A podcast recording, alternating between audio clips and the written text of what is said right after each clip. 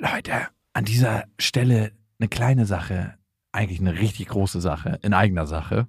Und zwar sind wir dieses Jahr auf Tour Mhm. im September. Und wir sind in München, in Stuttgart, in Köln, in Wien, Frankfurt, Berlin, Leipzig, Hamburg. Und es ist immer so geil, auf Tour zu sein und alle mal zu sehen. Die Tour heißt Zu hart für den Podcast. Und das ist auch Ich bin Programm. gespannt, was da richtig hart sein wird.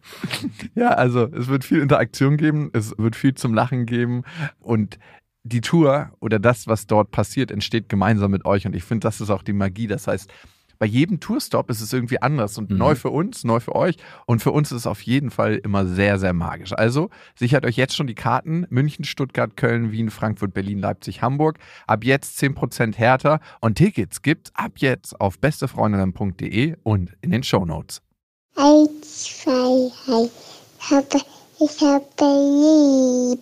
Nein, hat nicht Papa lieb. Weil ich das nicht so mag.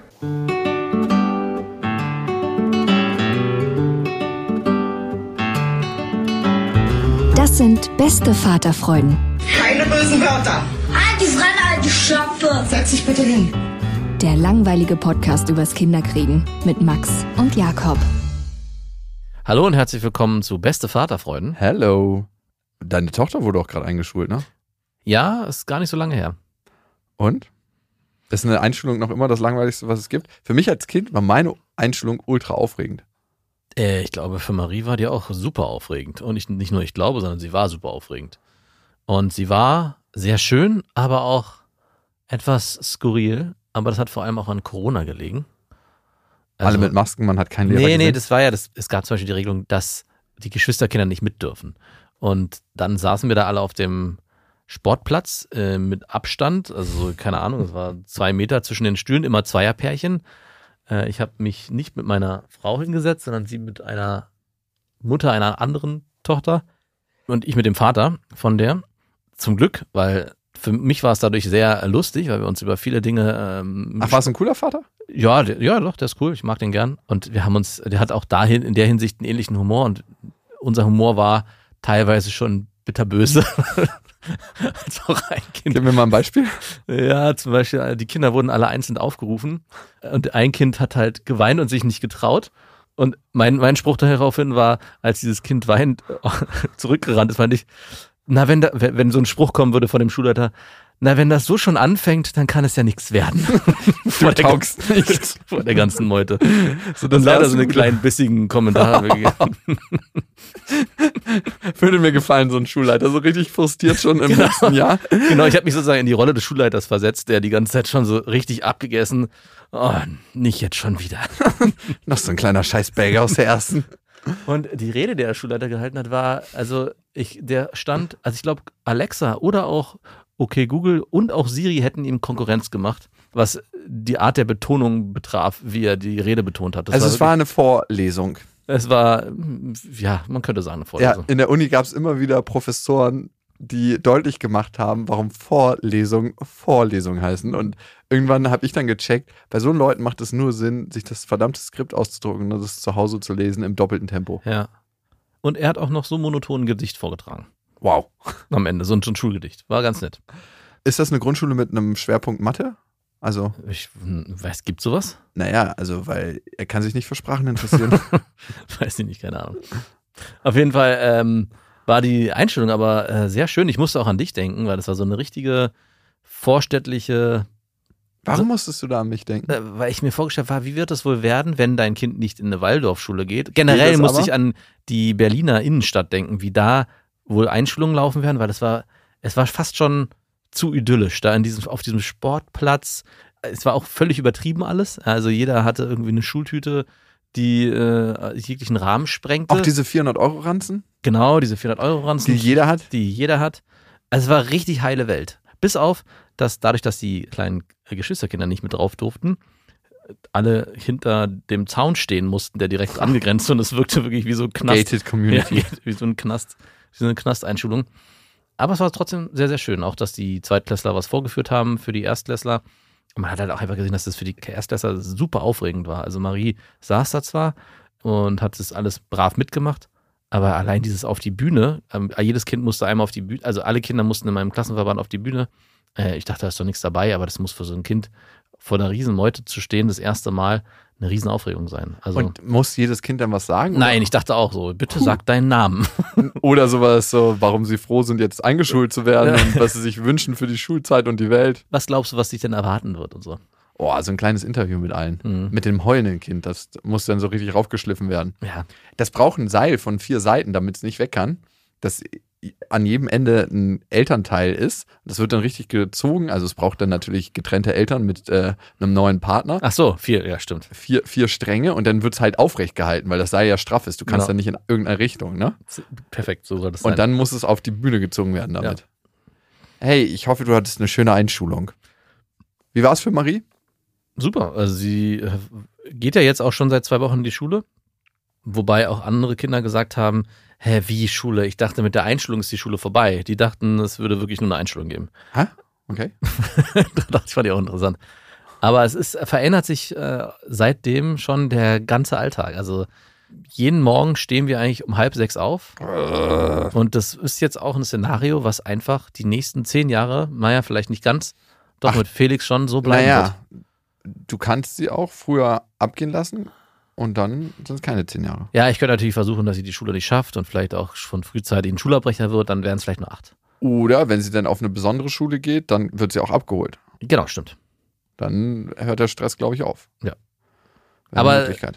Also äh, eine bezeichnete Sache war noch der Ernst des Lebens, haben die Kinder aus der zweiten Klasse vorgeführt. Das war so ein, Ugh. das war, doch, das war echt ganz cool. Das war so ein, äh, so ein Aber äh, ich hasse den Ernst des Lebens. wie, die, die, kennst du das? Nein, aber schon allein den Spruch. Ja, genau. Jetzt beginnt der Ernst des Lebens. Und das war, das war das Theaterstück, was sie vorgeführt haben. Das fand ich ganz lustig. Und es hat sich am Ende aufgelöst, dass, äh, also es wurde mit ganz vielen Klischees gearbeitet. Ja, die Eltern sagen, der ernste Leben, jetzt musst du bla bla bla. Und es hat sich nachher aufgelöst. Das Kind hatte natürlich die ganze Zeit Angst. Was ist denn der Ernst des Lebens? Und dann auf einmal wurde neben sie ernst gesetzt, ein netter Junge, der ernst hieß und demnach ist der Ernst des Lebens halt gar nicht so dramatisch. Ja, war ein bisschen, wie sagt man, seifenoperesk. Aber trotzdem fand ich das ganz nett. ja, was hast du denn erwartet? So ein ganz tieftrabendes Stück von den Zweitklässlern auf der Bühne in so einer Brandenburger Vorstadt?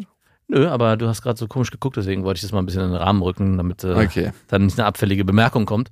Kam Und, schon. aber trotzdem muss ich sagen, der Ernst des Lebens, so leid es mir tut, der hat begonnen. Also dieses morgendliche Aufstehen, was ja zum Großteil meine Frau macht, die mit beiden Kindern, also mit Marie. Also hat er überhaupt nicht für dich begonnen. Für mich hat er auch begonnen, weil äh, Seid bitte nicht so laut, ich möchte schlafen. Nein, ja, ich schlafe immer ein bisschen länger, aber für mich hat er deswegen begonnen, weil ich ab jetzt immer für Felix verantwortlich bin. Also das ganze morgendliche Ritual hat sich früher nach vorne verschoben und es muss alles zeitlich eingetaktet hinhauen, damit wir pünktlich in die Schule und pünktlich in die Kita kommen. Also es ist Dummer alles. Mensch, selber schuld, zwei Kinder. Ja, wirklich.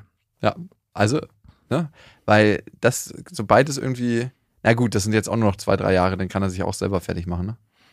Ja, es ist ja jetzt schon okay, aber trotzdem, äh, es ist auch, aber es, ich muss auch sagen, es ist auch sehr schön, weil wir jeden Morgen mit dem Fahrrad in die Kita fahren, äh, eine längere Strecke und es ist auch echt äh, sehr angenehm. Also es macht, richtig- ich weiß, Was, was seht ihr so auf der Strecke? Sind da Bäume oder sind da Gebüsche Nö, oder. Blumen am Straßenrand? Es ist nur die Erfa dieses Erlebnis mit dem Kind. Das ist nichts zu sehen. Es gibt nur Straße und Bäume. ja, das ist eine Beschreibung fürs Leben. Für die Autobahn des Lebens. Okay, gut. Aber wie wird es denn bei dir sein, glaubst du denn? Äh, also, wo wird denn deine Tochter zur Schule gehen? Deswegen hatte ich mich In gefragt. einer Waldorfschule wird sie wahrscheinlich zur Schule gehen. wo ist die? Um die Ecke. Ja? Gibt's bei mir im Bezirk, ja. Okay.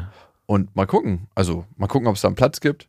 Ich denke, da wird es einen Platz geben. Hat man Vorteile in der Natürlich, Waldorfschule? du kommst gar nicht mehr oder sehr, sehr erschwert nur noch in Waldorfschulen, wenn du nicht in der Waldorf-Kita warst. Das heißt, in der Waldorf-Kita, wo die Auswahlgrenze schon bei 400 auf 10 Plätzen liegt, ist schon extrem schwierig. Und nur wenn man diese Hürde geschafft hat, kommt man eigentlich auch in die Waldorfschule. Was ist das bitte für eine Elite? Das ist wirklich die Waldorf-Elite. Mhm. Eigentlich müsste die Folge so heißen, nicht die Folge, die du letztens betitelt hast mit Waldorf-Kinder taugen nicht. Die hast du betitelt, aber. Ja. Nein, du warst das. Ich habe nur den Inhalt äh, dazu beigetragen. Okay, vielleicht habe ich den äh, Titel ein bisschen spitzer formuliert. Und jetzt die Waldorf-Elite. Ja. Es ist schon ein richtig elitärer Verein, was die Auswahlkriterien anbelangt. Aber wenn du erstmal drin bist, fühlt es sich gar nicht so an. Nein. Von der Yacht sehen doch alle Schlauchboote gleich aus. Aber äh, wir reden hier von dem Bodensee oder so und nicht, dass ihr auf falsche Gedanken kommt. Wir wollten eigentlich über kinderliebe Frauen reden. Und jetzt ist die Frage: Hattest du mal eine Frau, eine Freundin, die Kinder gehasst hat. Ja. Was hat es mit dir gemacht? Also sie hat nicht Kinder gehasst, aber sie hat ziemlich schnell am Anfang gesagt, ja, ich will keine Kinder. Und du so, jo, jetzt können wir entspannt das machen, was wir eigentlich hier vorhatten. Und das war zu der Zeit für mich jetzt nicht so dramatisch, auch wenn ich wusste, dass ich äh, irgendwann Kinder haben will. Und ich mir auch dachte, nur weil sie das jetzt so sagt, heißt es ja nicht, dass es sich in vielleicht zwei Jahren, falls wir dann noch so zusammen sein sollten, ändern könnte. Also ich habe diesen diese Aussage jetzt nicht für mich äh, so ernst genommen. Also ich habe den Wunsch respektiert, natürlich. Wie kannst du den auch nicht respektieren? So ihre Pille nehmen und die Tabletten austauschen Äh, Nein, oder was? aber ich war, es war für mich jetzt nicht so, dass ich sagte, okay, dann ist es hiermit für mich beendet. Also vor allem habe ich die Zeit auch genossen ohne Kinder. Ich wollte ja zu der Phase gar keine Kinder. Aber es war schon, war die erste und einzige Frau, die das so knallhart gesagt hat. Und sie hat bis heute auch keine Kinder. Und ich glaube, da werden auch nie Kinder kommen. Und Nee. es ist schon irgendwie krass zu wissen, dass diese Person auch da straight geblieben ist, dass sie sich entschieden hat, damals schon mit, weiß ich nicht, ich glaube, wir waren 19, dass sie keine Kinder haben will und das bis heute einfach durchgezogen hat. Ist das, glaubst du, auch besser so? Nee, das glaube ich nämlich nicht. Also Für ich glaube, sie meinst du? ich, also ich- das ist wieder so eine schwierige, ich glaube, es ist für niemanden schlecht, Kinder zu haben. Halte ich für eine sehr gewagte Aussage. Aber für manche Kinder ist es vielleicht schlecht, diese Eltern Ja. zu haben. Also ich glaube nicht, dass es Eltern, die sagen, ich will keine Kinder haben, wenn die dann ein Kind bekommen, dass es denen dann schlecht tut, wenn sie dann auf einmal in, Okay, in die Situation geraten, oh Gott, wir haben nicht aufgepasst, du bist schwanger geworden, jetzt äh, müssen wir das Kind bekommen, dass sie dann ein schlechtes Leben haben. Das meine ich eigentlich. es ist noch niemand ein schlechterer Mensch durch Kinder geworden. So kann man es vielleicht formulieren. Oder würdest du sagen, es gibt Menschen? Also ich kann es mir gerade nicht vorstellen, dass man ein schlechterer Mensch wird. Klar wird man an seinen Themen gebracht und es fühlt sich vielleicht erstmal so an, dass man unfähig ist oder äh, also wenn ich darüber nachdenke, dass Menschen meine Verhaltensweisen annehmen, man sagt ja, dass du eine Mischung aus den Menschen wirst, mit denen du Zeit verbringst, ne? Mhm. Und wenn ich darüber nachdenke, dass Menschen meine Verhaltensweisen annehmen, würde ich sagen, bitte nicht alle. bitte, bitte, Bitte nicht viele. bitte nur eine ganz kleine Handvoll. Und bin ich ein besserer Mensch geworden als Vater? Ich weiß, das kannst du ja nur beurteilen. Kann nur ich beantworten, sonst keiner. nur du kannst es als du, du mein selber Gott. nicht. Nee, aber du erlebst mich ja von außen. Ich von innen kann ja irgendwie was sagen und dann kannst du von außen sagen, ja, ist so oder ist nicht. So. Doch, bist du. In welcher Hinsicht? Na, dass du noch mal ein bisschen mehr zur Ruhe gekommen bist und mehr erkannt hast, was wirklich wichtig im Leben ist. Beziehungsweise, dass es auch andere Dinge neben Beruf und Erfolg in welcher Form auch immer geben darf und auch die wichtig sein dürfen. Also es muss nicht immer nur ein Ziel geben, auf das man hinarbeitet. Beruf und Frauen meinst du? Beruf und Frauen. Aber nichtsdestotrotz dürfen die weiterhin bestehen bleiben. Auch das ist eine Erkenntnis, die wahrscheinlich durch deine Tochter gekommen ist. Also dieses Gefühl von, hey, es gibt nur dieses eine, was mir wichtig ist, zu erkennen, Ich hey, musste gerade so lachen, weil ich wieso? stell dir mal vor, du kriegst so eine Vita von irgendjemandem zugeschickt und da steht so drin Hobbys, ähm, Arbeit und äh, Männer oder Arbeit und Frauen. Und mehr nicht. That's it. Äh, ich bin Prostituierte, ich habe mein Hobby zum Beruf gemacht. Oder Pornodarsteller. Oder so. Nee, von daher, also du bist auf jeden Fall ein besserer Mensch geworden, seitdem du eine Tochter hast. Und wird es wahrscheinlich auch noch ein besserer Mensch werden, wenn noch mehr Kinder in dein Leben kommen. Ich wollte früher mal vier bis fünf haben. Ja, wird es noch was werden? Vier bis fünf? Boah, puh, ey. Ja, ist jetzt ein bisschen viel. Also mein Vater hat ja vier und ich merke schon, also wenn du da noch so sein Selbstverwirklichungsding machen willst, was mein Vater ja knallhart durchzieht, das wird schon sehr, sehr kompliziert. Also wenn du wirklich an dem Leben deiner Kinder teilhaben willst, geht fast gar nicht mehr. Überleg dir das doch mal, wenn du alle zwei Wochen schon allein nur ein Kind sehen willst und du willst sie einzeln sehen, du bist einfach zu busy. Das ist so, als ob du in einem Sportverein bist Ja. bei vier Kindern. Und dann denk an unseren Landarzt, der zehn Kinder hat. wenn du einfach nur einen Abend mit jedem Kind im Monat verbringen willst, einzeln, Ja, ist ein Drittel deiner Zeit Schon schon weg. Und dann willst du halt nochmal so einen ganz normalen Faulenzer-Abend machen. Vielleicht jeden dritten Abend. Also dein, deine Zeit ist aufgefressen. Ja. Also, äh, das muss ich auch sagen, durch die, dadurch, dass Marie jetzt in die Kita geht, ist es ja nicht nur der Morgen, der sich verändert, sondern die ganze Tagesstruktur hat sich äh, nochmal komplett verändert. Vorher war es ja so Kita, pff, äh, ja, wir gehen später ins Bett oder dann gehst du halt mal nicht in die Kita, dann bleibst du halt zu Hause, wenn wir frei hatten. Und es geht jetzt alles nicht mehr. Und das heißt, wir sind wirklich in so einer, ich würde schon fast schon sagen, gesellschaftlichen Maschinerie mit drinne, wo man von morgens bis abends eigentlich immer nur von einem Punkt zum nächsten hechelt und darauf wartet, dass der vorbei ist. Also aufstehen, anziehen, frühstücken, in die Schule, dann Mittag nach Hause, Spielzeit, irgendwann wenn Hausaufgaben dazukommen, Abendbrot, ins Bett gehen und alles wieder auf Null. Ich verstehe jetzt noch mal mehr, warum auch viele wahrscheinlich so mit, ja, keine Ahnung, 50, wenn die Kinder dann in der 10. Klasse oder so sind oder so 9, 10 sind, sagen, ey, ist das wirklich alles? Also ist dieses, dieser Ablauf, dieser Modus X, der immer wieder gleich sich wiederholt, ist, äh, ist das, das der Sinn im Leben? Und diese Frage kommt bei mir äh, jetzt schon hoch. Nicht, dass ich davor Angst habe, aber es ist schon sehr erschreckend zu erkennen, dass man nach der Kita mit den Kindern nochmal in so einen völligen monotonen Modus kommt. Oh Gott, da grusel ich mich ja jetzt schon vor. Monotonie. Hasse ich. Ja, ich kann nur sagen, diese Monotonie zieht sich wirklich so hart durch den Alltag, dass ich schon manchmal denke, es ist wirklich alles schon so festgetaktet. Wir treffen uns am Sonntag, besprechen die Woche durch, wer mit wem wann morgens wie aufsteht und wie viel Oh Uhr nein, sag, dass es nicht wahr und ist. wer abends wen wann ins Bett bringt. das wird nicht mein Leben sein. Ja, du wirst, es wird schwierig. Also okay, dann ist es ja mein gut, in der Waldorf-Kita darf man wahrscheinlich gehen, wenn man will. Ja, der Waldorfschule. Gleitzeit. Da gibt's Gleitzeitunterricht. Gleitzeit. Ich bin gespannt, wie du das die nächsten 10 Jahre, 12 Jahre, 13 Jahre durchziehst. Ich kann aber auf der anderen Seite auch sagen, äh, ich meine, es ist zwar auf der einen Seite störend, aber es gibt im Alltag eine Struktur, wodurch man aus diesem, und vielleicht kennst du das auch, aus dieser Willkür rausgerissen wird. Also mit Kindern Zeit verbringen ist ja oft auch sehr willkürlich. So, Ja. ich will jetzt das spielen, ich fange jetzt an zu weinen und ich möchte jetzt unbedingt das essen. Und jetzt verstecke ich mich und, jetzt spiele ringe ich Trampolin. Und du denkst, okay, wann ist der Tag vorbei? Wann kann ich wieder in meinen gewohnten Rhythmus zurückkommen, den du ja auch wahrscheinlich kennst? selbstbestimmt leben. Genau. Und dieses selbstbestimmte Leben, und das hätte ich nicht gedacht, ist mehr zurückgekommen. Durch das Wissen, wie der Tag abläuft. Und es Ah. gibt zwar immer noch Fenster, die offen bleiben für, hey, hier gibt's Freiräume, aber dadurch, dass ich weiß, der Tag beginnt um sechs, der Tag endet aber auch zwischen 8.30 Uhr und 19 Uhr, weil dann ist Schlafenszeit und dann ist vorbei, weiß ich ganz genau, okay, ab danach ist. Und das war vorher nicht so. Vorher gab's mal Tage, die gingen um 21 Uhr vorbei, mal früher. Also hat ich sehe dich schon. So ein Schlager bei der ZDF-Hip-Parade perform. Ab 18.30 Uhr beginnt mein selbstbestimmtes Leben. So könnte es sein. Ich merke, wie wichtig mir mein selbstbestimmtes Leben ist und wie ich diese Mischung aus Vater sein und trotzdem irgendwie alles wie vorher haben Mhm, in ja. bestimmten Lebensbereichen total krass genieße. Ich war zum Beispiel am Wochenende, ich weiß ja nicht, was du gemacht hast, auf einem Hausboot Wow. und Mit Lilla hat sich Lilla bestimmt krass gefreut. Das ist doch total cool für sie, oder? nee, wir haben Dienste mal getauscht, dass ich mal wieder ein Wochenende habe. Ach, ohne Lilla auf dem Hausboot. ja. Am Wochenende. Mhm.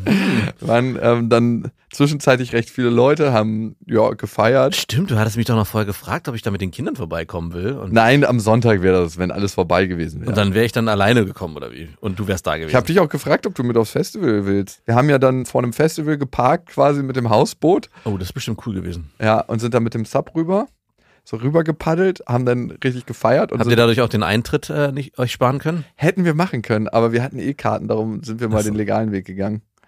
Ja, das war super lustig und dann direkt vom Festival wieder aufs Hausboot und ich habe das noch nicht erlebt. Du schläfst ja normalerweise nie so komfortabel. Aber ich habe da gedacht, so, wie geil ist es bitte beides zu haben. Dieses Leben, was ich vorher hatte, dieses Feiern und machen, was ich will, Mhm. zu einer Zeit, wie ich es will. Und trotzdem Vater sein und verantwortlich sein und sich auch verantwortlich fühlen. Und ich glaube, diese Freiheit, da muss ich mal ein Lob an meine Ex-Freundin aussprechen, die ermöglicht sie mir auch, ne? Ja. Also dadurch, dass sie sagt, ja komm, wir tauschen, da ist sie auch oft sehr flexibel und macht das mit mir. Ich versuche das auch immer für sie. Du hast jetzt die ganze Zeit von wir gesprochen. Das heißt, diese Freiheit hast du dann mit einer anderen Person auf diesem Hausboot verbracht. Ich habe das nicht mit meiner Ex-Freundin gemacht. Was denkst du denn? Dass wir so Lilla ein ganzes Wochenende abgegeben haben und dann unser Elternsein da gefeiert haben? Ja, ich dachte Mhm. gerade vielleicht. Ja, mhm, ganz genau. Und richtig fröhlich getrunken und gefeiert und jeder hat in seinem Bettchen geschlafen. Du hast also indirekt für den Fortbestand der Familie gesorgt. Nein, An dem Abend. überhaupt nicht. Achso. Nein, gar nicht, gar nicht, gar nicht. Aber ich brauche auch beides. Also ich frage mich immer, wenn ich dein Leben mir so angucke, ob du das nicht vermisst, weil Na, du brauchst beides, weil du das andere nie bekommen hast. wie? Naja, du hast dich ja von deiner Ex-Freundin getrennt und ihr habt ja keine Möglichkeit gehabt, mal ein Familienleben in dem Sinne auszuleben, wie es vielleicht sich gestaltet hätte, wenn ihr noch zusammen gewesen wärt. Ach, du glaubst, ich brauche dieses selbstbestimmte Leben und diese Freiheit und dieses immer wieder ausbrechen, weil ich eben kein Familienleben habe. Nee, das sage ich nicht, dass du es nicht brauchst, aber auf deinen Vorwurf an mich heran, ich kann mir nicht vorstellen, so ein Leben wie du zu führen, sage ich nur, dass ich glaube, es ist schwierig für dich, das überhaupt dir vorzustellen, wie das sein kann, weil du es ja selber nie erlebt hast und auch nie die Chance hattest, da mal reinzuwachsen. Weil man ist ja nicht von heute auf morgen in so einem durchstrukturierten Tag. Das, äh, An Monotonie muss man sich gewöhnen. Sondern das entsteht ja auch. Also ich meine, am Anfang kämpft man ja, und das ist auch immer noch heute so, dass man selbstbestimmt sein will, dass sich eines aufregt, dass Kinder jetzt von einem das und das wollen, obwohl man eigentlich selber was ganz anderes machen will. Das bleibt ja bestehen. Es ist ja nicht so, dass ich sage, ja, juhu, ich freue mich darüber, dass ich jeden Morgen um sechs aufstehen muss und meinen Kindern den ganzen Tag durchstrukturieren muss. Beziehungsweise, ich werde ja auch mit durchstrukturiert, das macht meine Frau. ah ja, das ist das Schöne. Ich ne? bin du das dritte bist, Kind im Bunde. Du bist nur der kleine Fabrikarbeiter. Genau. Ne? Die Fabrikchefin ist deine Frau und du weißt dann, an welche Maschine du musst, Genau. zu welcher ich, Zeit. Gut, dass- gut, gut, dass du es äh, beschreibst. Ich muss heute meine Kinder abholen und habe vorher einen ganz genauen Zeitplan und eine Beschreibung bekommen, was wie wann zu tun ist. Weil ich selber, und ich habe da erst gemerkt, oh shit, wenn meine Frau von jetzt auf gleich erkranken würde und ins Koma fallen würde, ich müsste alles erlernen. Ich müsste mir, ich müsste, ich wüsste gar nicht, wen ich fragen soll. Ich, also ich müsste dann die Lehrerinnen fragen, äh, entschuldigen Sie bitte, ich habe irgendwie nicht richtig zugehört. Wann du soll, hast gar keine Stundenpläne von der doch, Stundenpläne, das kann ich mir dann zumindest, das, die hängen bei uns aus. Aber ich weiß ja nicht, wann zum Beispiel, wann, wann, weißt du, wann die Vesper vorbei ist und wann die Kinder dann abgeholt werden müssen, wenn man das dir so sagt? Ja, ich habe gerade die Eingewöhnung von meiner Tochter gemacht. Ich weiß das. Ja, du weißt es, weil du, ja, weil du die Eingewöhnung gemacht hast. Aber wenn jemand sagt, ja, nach der Vesper ist vorbei, ohne dass du vorher Klar, weißt, weiß ich. okay, ja, weil du die Uhrzeit weißt, weiß ich nicht. Ich weiß es jetzt, weil es ja, gesagt aber wurde. dann gut. Du hast dieses Familienleben, dieses strukturierte, aber diese Struktur gäbe es gar nicht, wenn deine Frau das nicht alles machen würde. Ja, aber die Struktur gäbe es schon. Du brüstest dich hier immer mit falschen Federn. ey. Nein, ich brüste mich gar nicht. Die Struktur würde es schon geben, aber ich stelle sie nur nicht her. Aber ist es bei dir nicht genauso? Äh, gibt bei dir nicht auch deine Ex-Freundin die Struktur vor? Ich, klar, jetzt hast du mal was, das du hervorheben kannst. Hey, ich habe hier die Eigengewöhnung gemacht und daher weiß ich Bescheid, wie alles läuft. Aber bis dahin war es nicht so, dass du eigentlich auch nur immer in dieses Leben deiner Ex-Freundin und deiner Tochter so reingepoltert bist. Hey, ich bin jetzt da und ich würde Mhm. jetzt gerne einen Ausflug machen. Nee, nee, nee. Wir haben gemeinsam feste Strukturen definiert. Also vor zwei Folgen oder so hattest du nochmal wiedergegeben, wie sehr deine Ex-Freundin sich darüber aufregt, dass du einfach immer nur hereingeplatzt kommst in ihr Leben und äh, alles durcheinander bringst und dann wieder Ja, verschwindest. das ist ihre Wahrnehmung. Ah das, ja, okay. das heißt ja nicht, dass es so ist. okay, wie ist es denn dann? Wir haben eigentlich immer sehr definiert Tage, wo ich sie nehme, ne? Dienstags, Samstag und Sonntag. Mhm. Vor der Kita-Zeit von Lilla. Jetzt ist es nochmal aufgewirbelt und jetzt gucken wir nochmal gerade nach neun Tagen. Und an denen komme ich und an den anderen Tagen, wenn ich mal spontan vorbeikommen möchte, kann ich vorher anrufen und dann können wir es absprechen. Mal passt es und mal nicht. Und manchmal gibt es äh, spontane Termine von meiner Ex-Freundin, wo sie mich fragt, hey, kannst du gerade? Und manchmal gibt es natürlich auch berufliche und spontane, nicht berufliche Termin. Termine von mir. Und da frage ich sie dann, ob das in Ordnung ist. Auch wenn ich mal in Urlaub fahren will oder so, ne? Da ist sie eigentlich schon sehr generös. Also, da habe ich schon immer das Gefühl, dass sie mir für mich das Beste will. Also, dass sie dann nicht sagt, so, "Mm, nein, ist nicht. Das kommt dann vielleicht im Nachhinein. Kommt vielleicht im Nachhinein über irgendwas anderes durch, aber nö, eigentlich muss ich sagen, ist sie da sehr, sehr großzügig. Mhm. Aber die Struktur, anders als bei dir, stellen wir beide. genau. Ja, ich hätte mich jetzt auch gewundert, wenn du daran mitgewirkt hättest. Also wirklich, hätte mich stark gewundert. Jeder wie er mag. Und da frage ich mich, wie ist das für dich, da du ja die Struktur nur auferlegt bekommst? Das ist ja noch mal härter, als wenn du eine Struktur mitgestaltest. Also es stimmt nicht ganz, was du gerade wiedergibst. Also die Strukturmitgestaltung, da bin ich mit beteiligt, das besprechen wir gemeinsam. Also bestes Beispiel, wenn es darum geht, die Kinder ins Bett zu bringen. Wir haben gemeinsam festgestellt, auch wenn die auch nur eine halbe Stunde später jetzt zu dieser stressigen Schulzeit und Kita wieder anfangen, eine Kita-Zeit ins Bett gehen, dass der ganze Abend durcheinander gebracht wird. Sodass wir gesagt haben, hey, gemeinsam entschieden haben, hey, um 17.30 Uhr kommen die Kinder rein, um 18 Uhr, wir essen dann Abendbrot und spätestens nach 18 Uhr gehen wir dann hoch. Äh, diese Geschichte gerade verursacht tödliche Unfälle auf Autobahnen, weil Leute in Sekundenschlaf verfallen. Du hast wahrscheinlich drei, vier Leute. Das ist wirklich tödlicher als irgendein Maschinengewehr gerade, die Geschichte. War vielleicht mein Ziel. Ja. Okay. Aber ich auch da ist, weil da ja deine Frage war, ob ich das mitgestalten kann, natürlich gestalte ich das, den Alltag mit. Aber die Durchführung entsteht dann durch vor allem sie. die Maschinen, die Fabrikaufseherin. Mhm. Okay. Wir haben noch Hörermails bekommen an beste.bestefreundin.de. Ich glaube, wir können uns mal wieder Hörerinnen-Mails und Hörermails widmen. Das gleich davor die Info, ihr könnt uns natürlich abonnieren auf Apple Podcasts, auf äh, Spotify, auf Deezer, auf Amazon Music, überall wo es Podcasts gibt und auf Apple Podcast könnt ihr uns Bewertungen schreiben.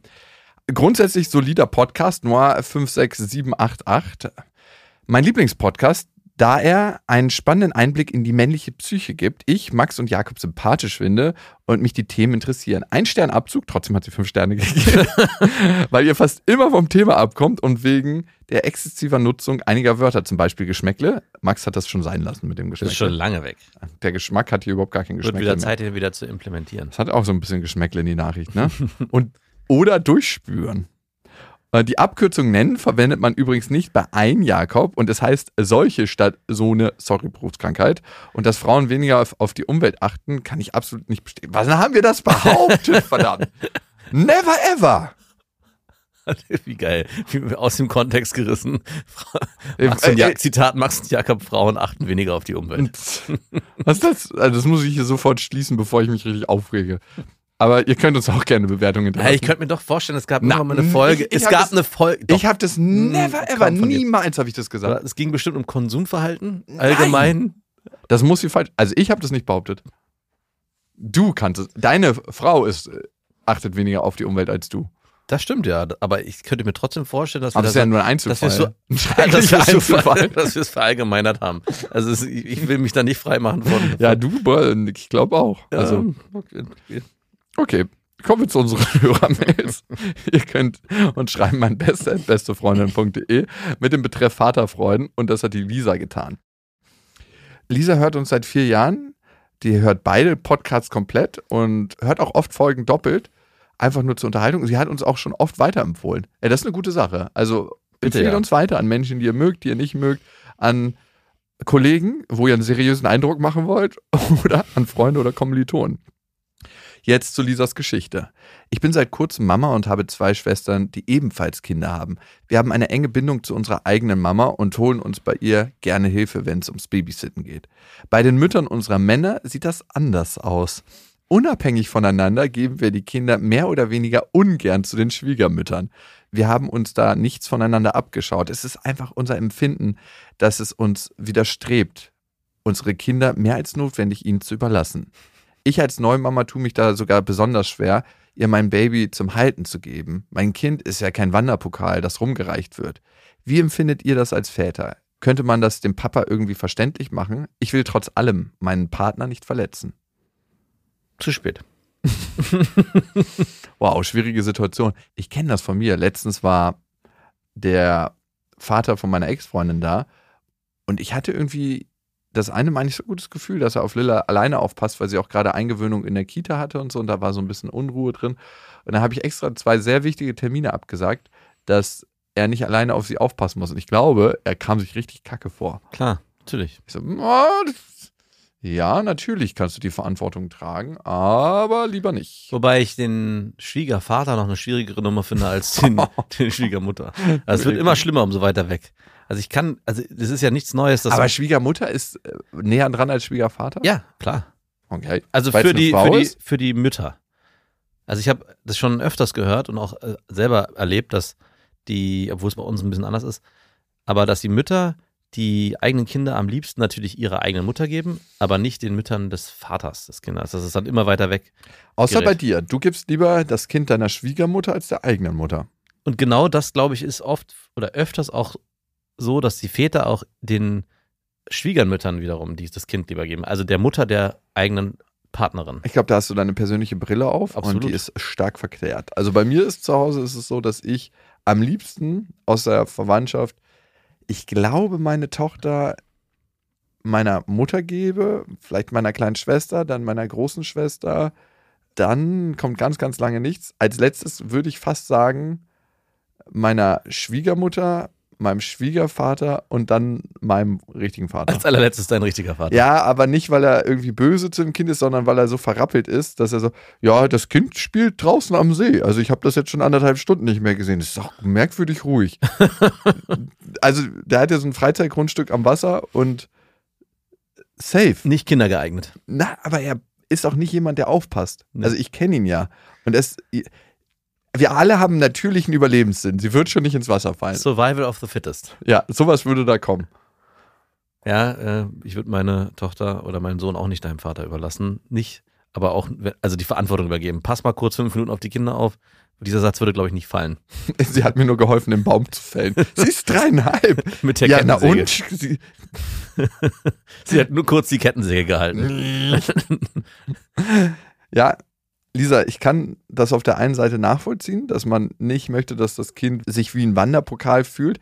Auf der anderen Seite denke ich mir, es ist auch schön, in vertraute Kreise zu kommen und einfach so eine Familienbande zu erleben. Und das entziehst du ihr, wenn du sie nicht zur Schwiegermutter lässt. Ne? Und wer weiß, was sie da lernt und was für ein intensives Verhältnis sie auch bei der Schwiegermutter aufbauen kann. Also als Baby ist es natürlich nicht so einfach, aber sobald die Kinder auch selber ausdrücken können, was sie wollen, kann man die Kinder das auch selbst bestimmen lassen, mehr oder weniger. Also ich glaube schon so ab einem Jahr kann ein Kind ausdrücken, ich möchte zu der Person oder ich möchte nicht zu der Person.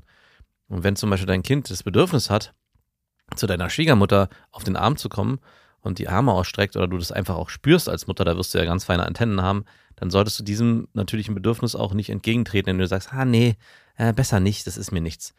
Und das ist auch eine Sache, die wir versuchen schon von ganz früh an den Kindern beizubringen, sie können selber entscheiden, ob sie wollen oder ob sie nicht wollen. Was natürlich dann oft auch zu dem Schmerz führt, dass meine Schwiegereltern meine Kinder nicht so oft bekommen. Umso älter meine Tochter geworden ist, umso weniger hatte sie Lust zu sagen, hey, ich gehe zu Oma und Opa von Papa, sondern ich gehe lieber zu Oma und Opa von Mama. Klar, kann ich auch verstehen. Also wenn ich mir das als Kind aussuchen könnte, wäre ich auch viel lieber bei meiner Buchhalterin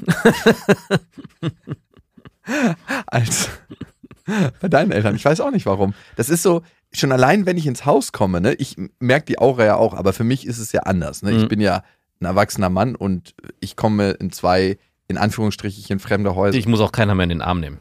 nur noch selten. Aber wenn ich quasi zu deiner Schwiegermutter komme, ist es sofort so, als ob man so schon da wohnt, so ein bisschen. Obwohl man bei dir schon auch sagen könnte, dass du ein bisschen was von einem Wanderpokal hast. Wie ich bin oder was? Wa- Was meinst du damit? Auch nur so. Du meinst Frauengeschichten oder? Hier könnte man, ja, ich finde, das Bild passt auch da. Ich, ja, hm, du mich auch. Du bist ein Wanderpokal. Aber Nee, der nee, schon, hat schon lange nicht mehr den Verein gewechselt, es gibt so dieses eine Datum, was am Ende einge... weil keine Menschen mehr in der Liga spielen. Ihr seid der einzige Verein in der Liga, deswegen bleibt der Verein. Ich hätte es noch von Pokalen, wo drumherum immer die ganzen Gravur äh, Dinger eingraviert und irgendwann gab es so 1998 und es ging nicht weiter. Man wusste, okay. wo nur noch der Pokal gewandert ist, aber nichts mehr eingraviert wurde. Was kann Lisa jetzt tun? Also einmal möchte sie ihren Mann nicht verletzen, andererseits möchte sie auch ihrem Gefühl gerecht werden, ihr Kind, ihr Baby bei sich zu behalten. Ich finde, offen kommunizieren erstmal. Mit dem Mann auf jeden Fall. Ja, und auch da das Bedürfnis aussprechen, irgendwie, dass das Kind dir sehr nah ist, dass du es gerne bei dir behalten möchtest, ihn andererseits nicht verletzen möchtest. Und vielleicht kann man auch zusammen eine Lösung erarbeiten. Dann nochmal genau beobachten für dich, wenn dein Kind mit der Schwiegermutter ist, wie fühlt es sich, wie fühlt sich das tatsächlich an? Weil manchmal hat man so eine Angst darüber gestülpt, so ein ungutes Gefühl, was einen Situationen gar nicht mehr so neutral bewerten lässt, sondern es ist immer so das Gefühl, was dann schon mitschwingt beim Gucken, ne? Mhm. Kennst du vielleicht, ne? Wenn man schon mit einem unguten Gefühl in eine Situation reinkommt, hat man diese Brille auf, oh, ungutes Gefühl, mit diesem unguten Gefühl bewerte ich die Realität und vielleicht ist es nicht wirklich die Realität, sondern nur meine Perspektive, die ich gerade auf die Realität habe. Ja. Also da nochmal ganz ehrlich zu dir selbst sein. Woher Und, kommt und, dieses ungute und Kinder Gefühl? setzen einem sehr schnell so eine gewisse Angstbrille auf. Also so, Mhm. man guckt sehr viel mit dem, ha, ist das gut für das Kind? Ha, möchte ich das überhaupt? Weil das Kind soll ja eigentlich nicht so viel fremden Kontakt bekommen. Also alles ist immer in dieses Verhältnis gesetzt.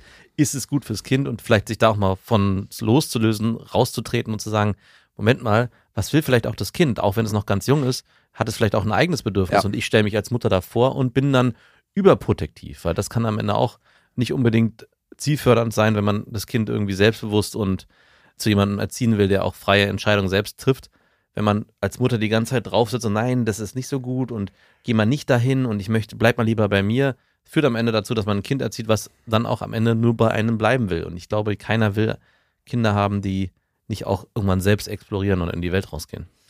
Und ganz, ganz oft, und wir haben ja gerade über Brille, mit der wir die Realität bewerten, geredet. ganz, ganz oft nehmen wir unsere eigenen Erfahrungen, die wir als Kind gemacht haben, und übertragen das.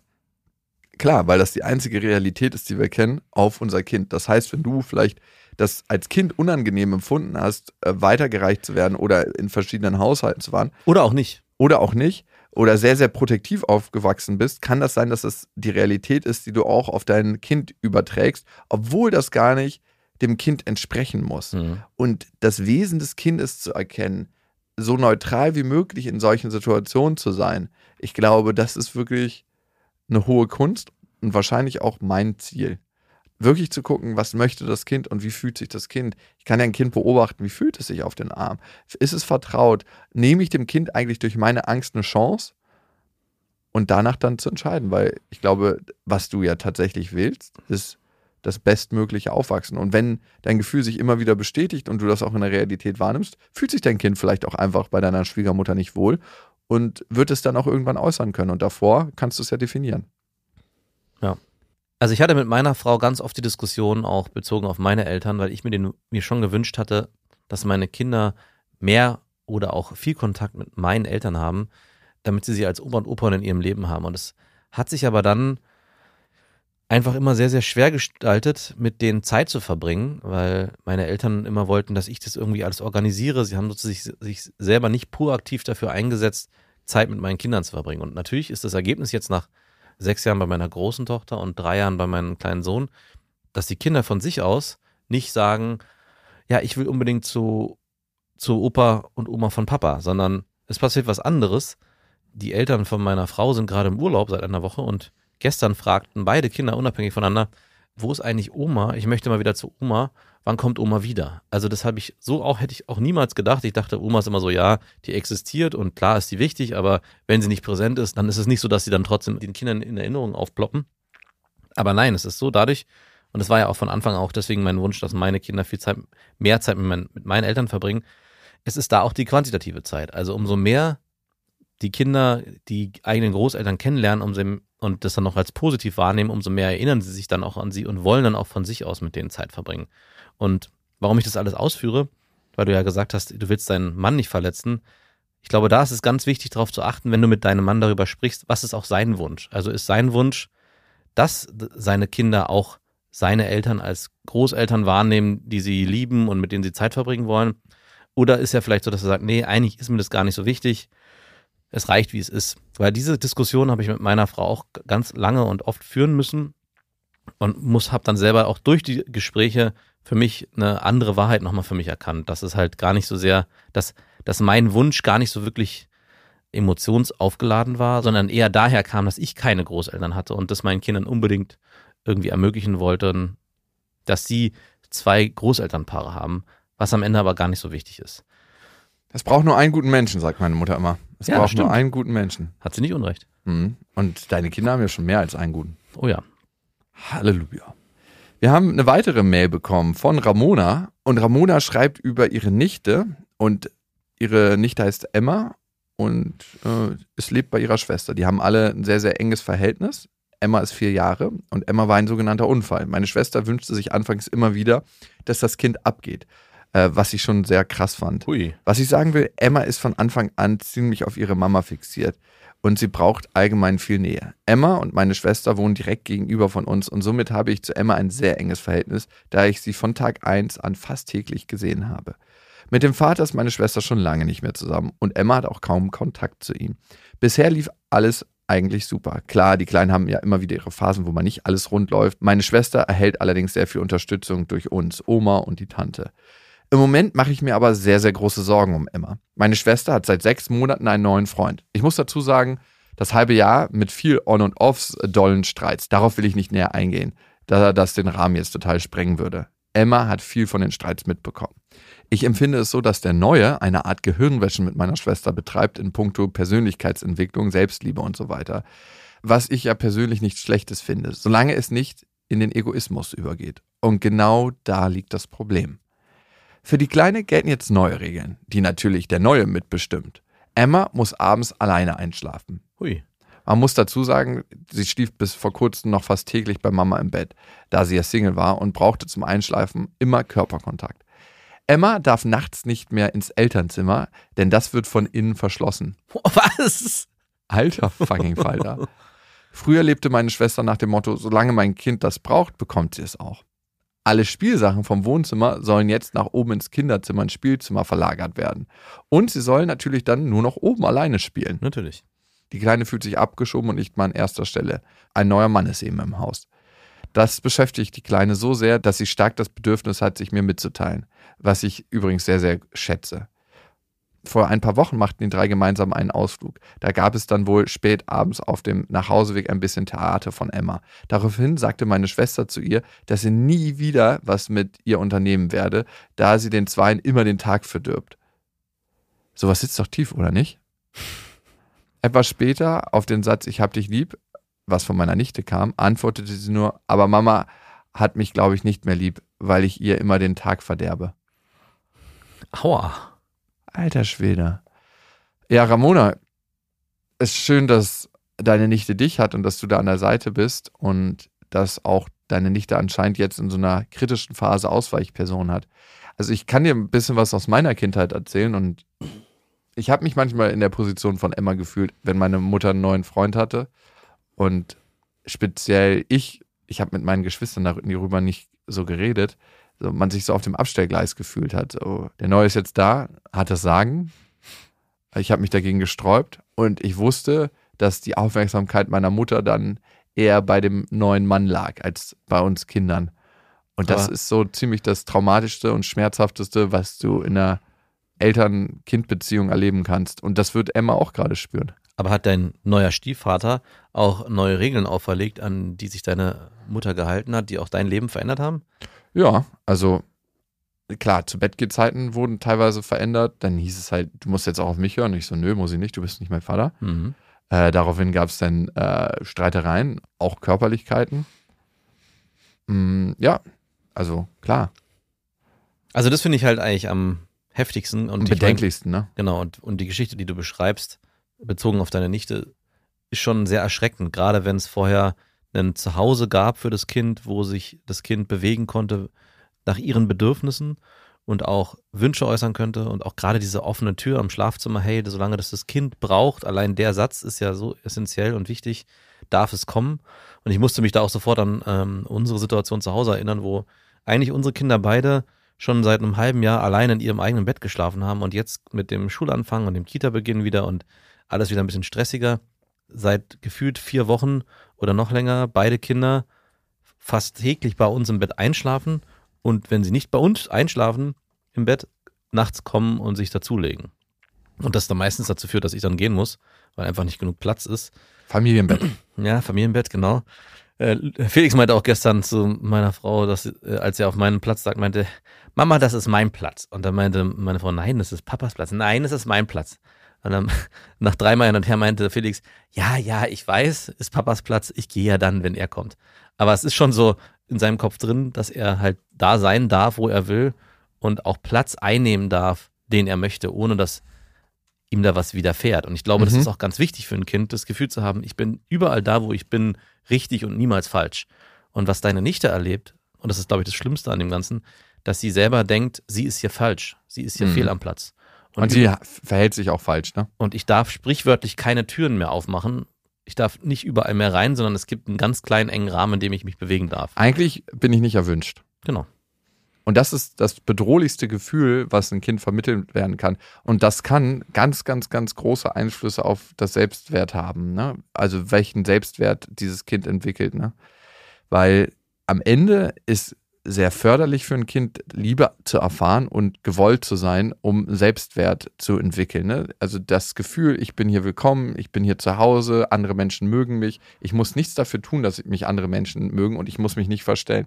Und sie erfährt gerade genau das Gegenteil. Also ich glaube, es braucht ein Gespräch von dir zu deiner Schwester, wo du ihr das nochmal alles aufschlüsselst, weil manchmal steckt man so im Liebesrausch, gerade das erste halbe Jahr oder vielleicht auch das Jahr oder vielleicht die ersten anderthalb Jahre, dass man das nicht checkt. Die ist jetzt gerade in einer neuen Welt.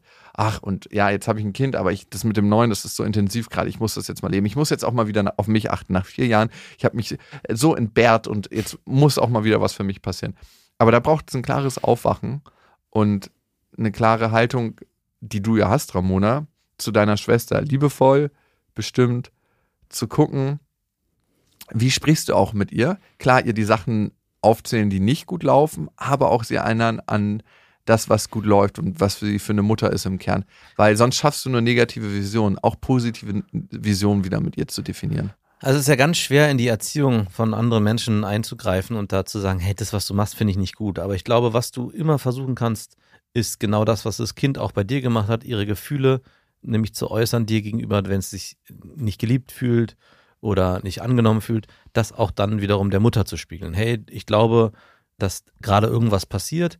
Vielleicht guck dir nochmal drauf. Deine Tochter hat mir erzählt, dass sie das Gefühl hat, sie wird von dir nicht geliebt. Und ich glaube, das könnte, ja, ist ein harter Satz, aber der könnte dann am Ende nochmal dazu führen, dass die Mutter sich hinterfragt, welche Verhaltensweisen führen gerade dazu. Und vielleicht kann es dann zu einem konstruktiven Gespräch führen, wo man dann auch Sachen benennen kann, wie, hey, ich finde es schwierig, dass die Schlafzimmertür abgesperrt wird. Weil was ja natürlich passiert, in dem Moment, wo du sie auf diese konkreten Sachen ansprichst, wird sie in den Widerstand gehen, wenn du nicht vorher dafür eine Grundlage schaffst. Denn in dem Moment, wo sie merkt, dass es vielleicht nicht das Richtige ist, eine Schlafzimmertür abzusperren oder auch einen Spielzeugort nur nach oben zu verlagern, muss sie ja wieder in Konfrontation mit ihrem derzeitigen Partner gehen, was dann wiederum für sie zu Liebesentzug führen könnte, wenn der sich aus dieser Situation entzieht. Also am Ende geht es nur um Zuneigung und Zugeständnis und das eigene Bedürfnis. Ich habe nie verstanden, warum meine Mutter mit so einem Spessemecken zusammen sein wollte, die mich nicht toleriert und akzeptiert haben. Weil sie eine liebesbedürftige Frau war. Und deine Liebe als Kind nicht gereicht hat. Wahrscheinlich.